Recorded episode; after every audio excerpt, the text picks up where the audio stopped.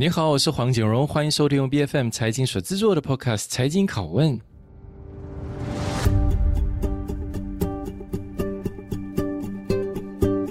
近年来频密发生的极端气候现象，它一再提醒我们，再生能源转型是刻不容缓的。当然，能源转型它面临着许多的障碍，其中一项就和储能有关。为什么我们需要储能呢？因为类似太阳能和风力发电的电力供应，众所周知。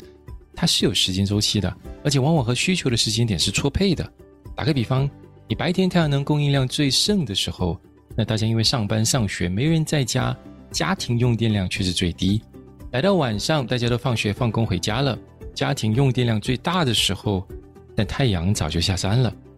所以，高容量长寿命电池的开发，对于绿色能源转型来说就特别重要。而当下主导着电池科技的是锂离子电池 （Lithium Battery）。但是锂离子电池它有很多局限的，比如说它只适用于手机充电器等小规模的应用，它很难用在大规模的运用，而且它的这个设计跟销售方式往往就意味着说，它们很难被维修，还有再制造。那剩余大部分充电容量的电池，它往往都被丢弃，而不是被循环使用。但是钒电池 （Vanadium Redox Battery） 的优势，恰好就是锂离子电池劣势的反面。为什么这么说呢？因为它是一百八千升的充放电，它不会衰退，你因此不需要丢弃，既安全又环保，也没有爆炸起火的风险，更适合这个大规模的应用。但既然钒电池的优势那么显著，问题是为什么在市场上的应用却远远不如锂离子电池呢？那这一集的节目嘉宾 VFlowTech 正是主攻钒电池研发和供应应用的，我们让 VFlowTech 商务开发负责人 Eric Lau。来为我们解开迷思，和我们聊一聊电池科技的发展，还有绿色能源转型的障碍及契机，就最恰当不过了。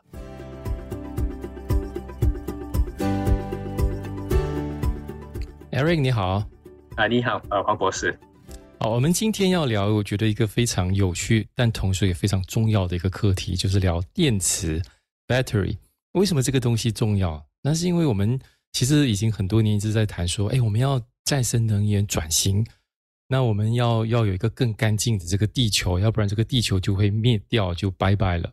但问题是，你如果再生能源你要取代我们的 fossil fuel 这个化石燃料，那你要找一个一个机制能够储存这个再生能源。所以这个时候，我们所谓的电能储存，呃，energy storage，它就变得很重要。那我觉得我们今天在谈我们今天的这个电池，跟包括啊 VFlowTech 本身的公司的这个业务之前，可能我想先让我们的听众朋友来科普一下。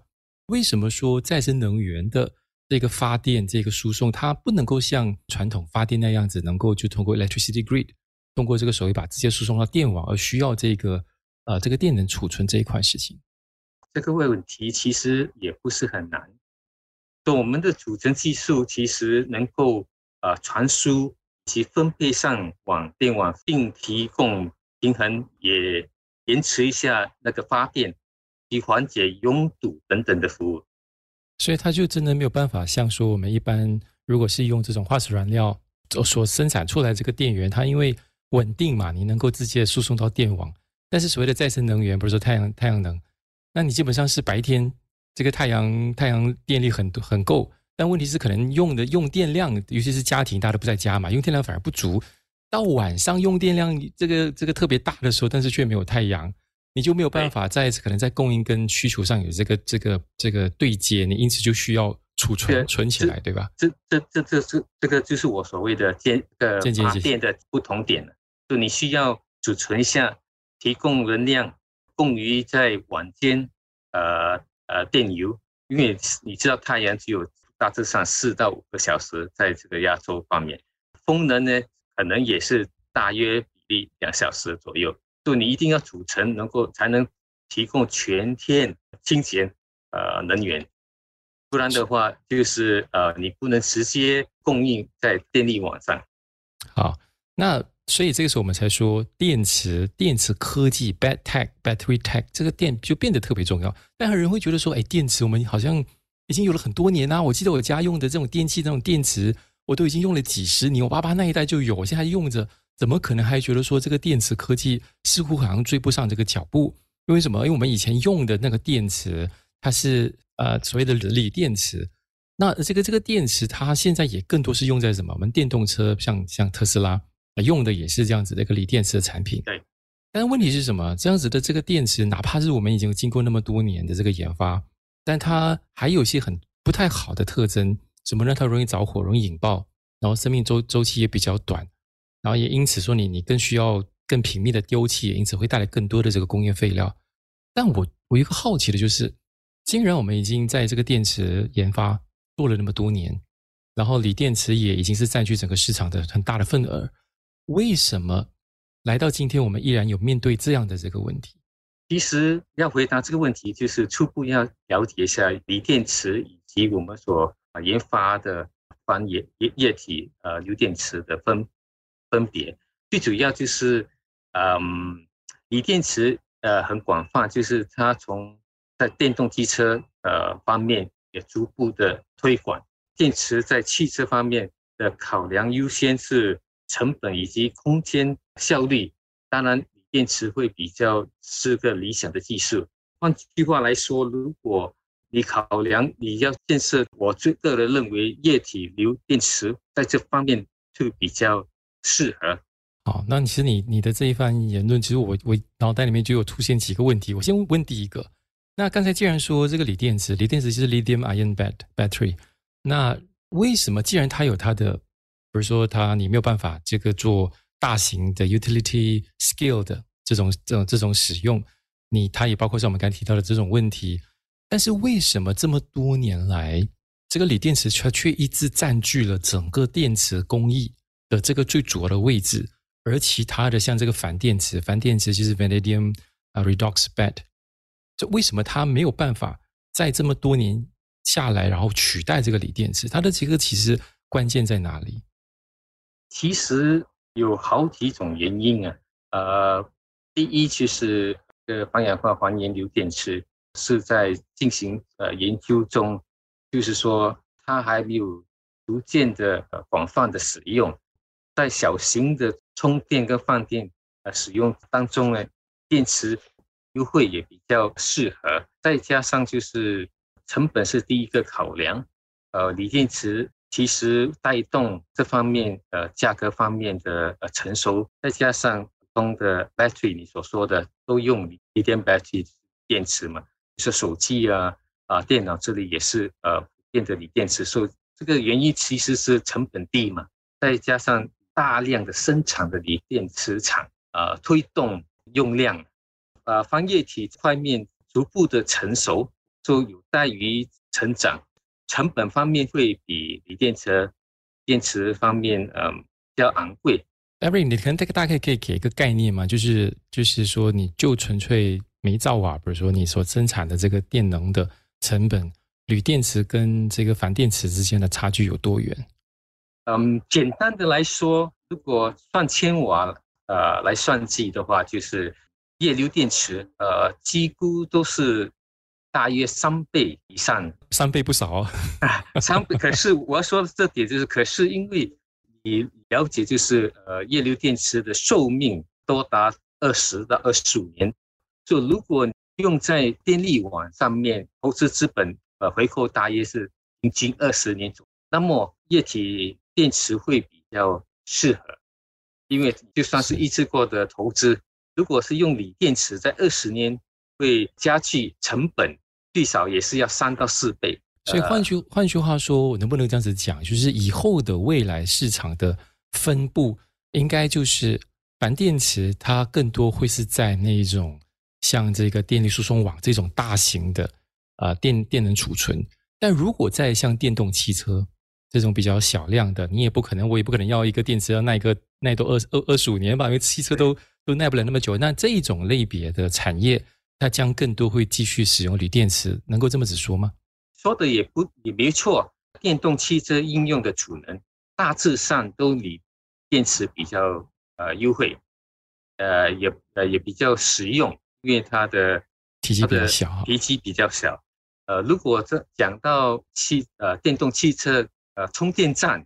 啊，那么就是呃另外一个考量，就是呃液流电池会比较安全。再加上就是函授，就你在这个呃充电站需要建造的时候，你大概都是要盈利超过二十年左右才来回收嘛。对，这样的呃情形呢，液流电池会适合。然后我们聊了这么多关于锂电池、钒电池，我们听众可能就要就问说：你们聊那聊那么多干嘛？因为我觉得要聊这个，给大家理解一个背景，因为这个背景就是呃，您家公司 VFLOTECH 的的这个主攻的市场，因为这个 VFLO VFLOTECH 的主攻其实就是钒电池的研发，还有它的在工业上的这个应用，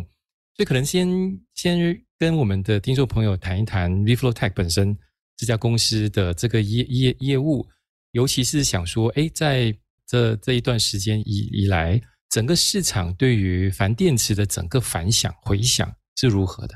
如果以我个人的呃讲解了，就是说呃整个市场呃其实可能会带动呃铝液体电池的发展，呃为什么呢？尤其这块就是东南亚的再生能源方面，目前据我所知，就是只能满足各地区大概百分之十五能源需求。自两千年以来，呃水力发电已经翻了。大概两番，呃，尽管太阳能板光伏以及风能成本下降啊，但贡献还是十分的小。我觉得下来的二十年，啊、平均呃能源增长需求可能会呃每年提高百分之三，我这个继继续会继续带动到二零三零年，很多国家都逐渐呃推出政策和措施嘛，呃，来推广。推广那个提高那个高能源可负担起，而且减少排放，呃，确保所有人都能够获得能啊清洁能源嘛。要是呃再生能源能够取代化石燃料的话，电能储存是个最大的关键。对，因为刚才谈到的就是，甚至你到二零三零年这整个接下来八九年这样的整个市场的预期，那我就想问了。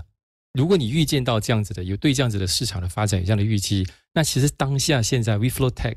就已经展开了怎么样的部署，然后就是以便能够去搭上这一趟列车。啊、哦，这是很好的问题。呃，最近呃，我们也获得一个一项新加坡呃特别雄心勃勃的举资项目，也有这个机会开发还原流电池的系统。下来就是嗯。在东南亚呃项目当中，我们也筹备着跟一个泰国子公司呃合作，呃开发下一代所谓的混合解决方案，就是锂电池与钒电池，整个电池就是有一部分是锂电池，一部分是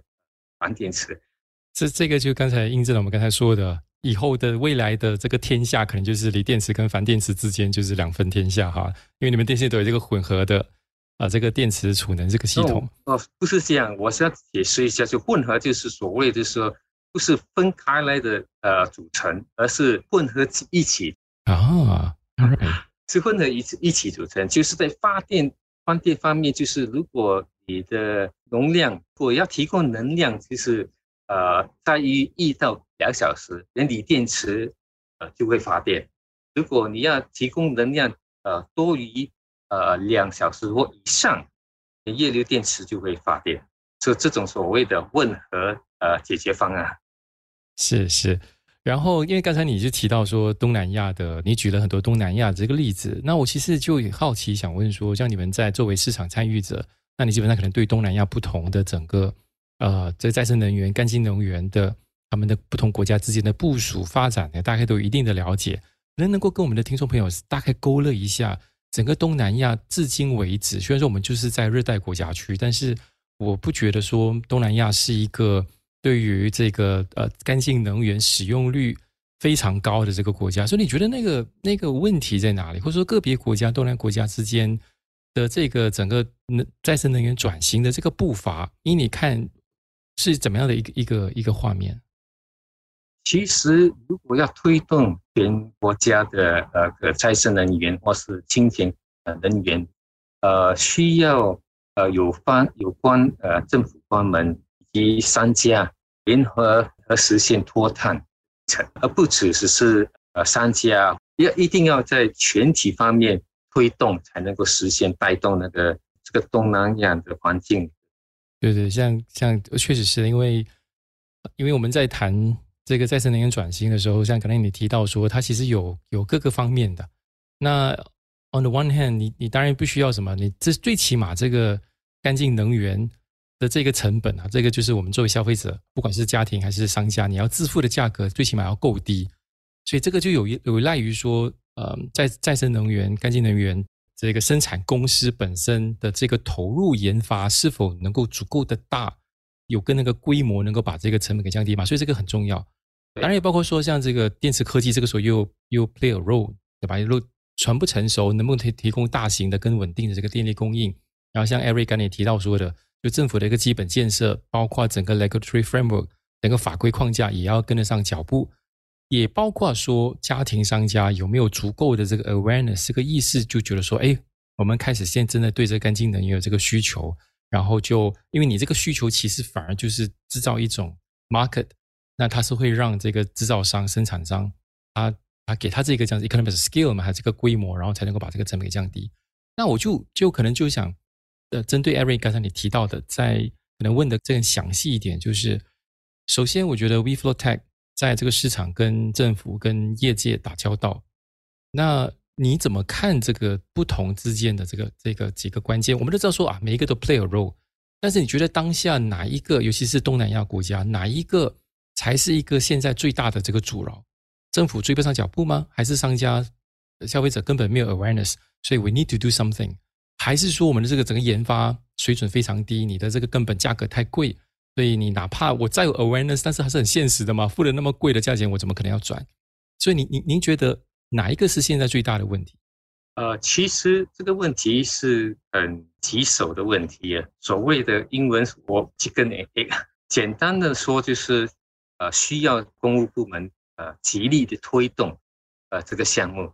呃才能够带动那应用力。下来就是当然你讲到吧，呃，价格是成本。都是所谓的，就是说，如果有量的，当然成本就会下降。锂电池初步时也是相当昂贵，呃，渐渐地的就是因为有有亮度，有大规模的生产，呃，逐渐的呃调低价格，并带动这个应用量呃量，呃，在不同的应用量啊范围的所谓的 application。下来你有讲到就是有关 individual，就是家家庭啊，或者是商家。啊、这块也是也有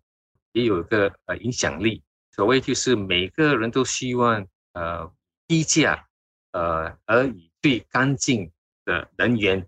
要要有最低价的呃干净能源，而不是要付付起昂贵的呃干净能源。都在选择方面，他们都会选择低价为最先考量。就如果在这方面，如果政府方面有能够推翻一些。呃，回扣这方面就会带动家庭呃转移清洁能源。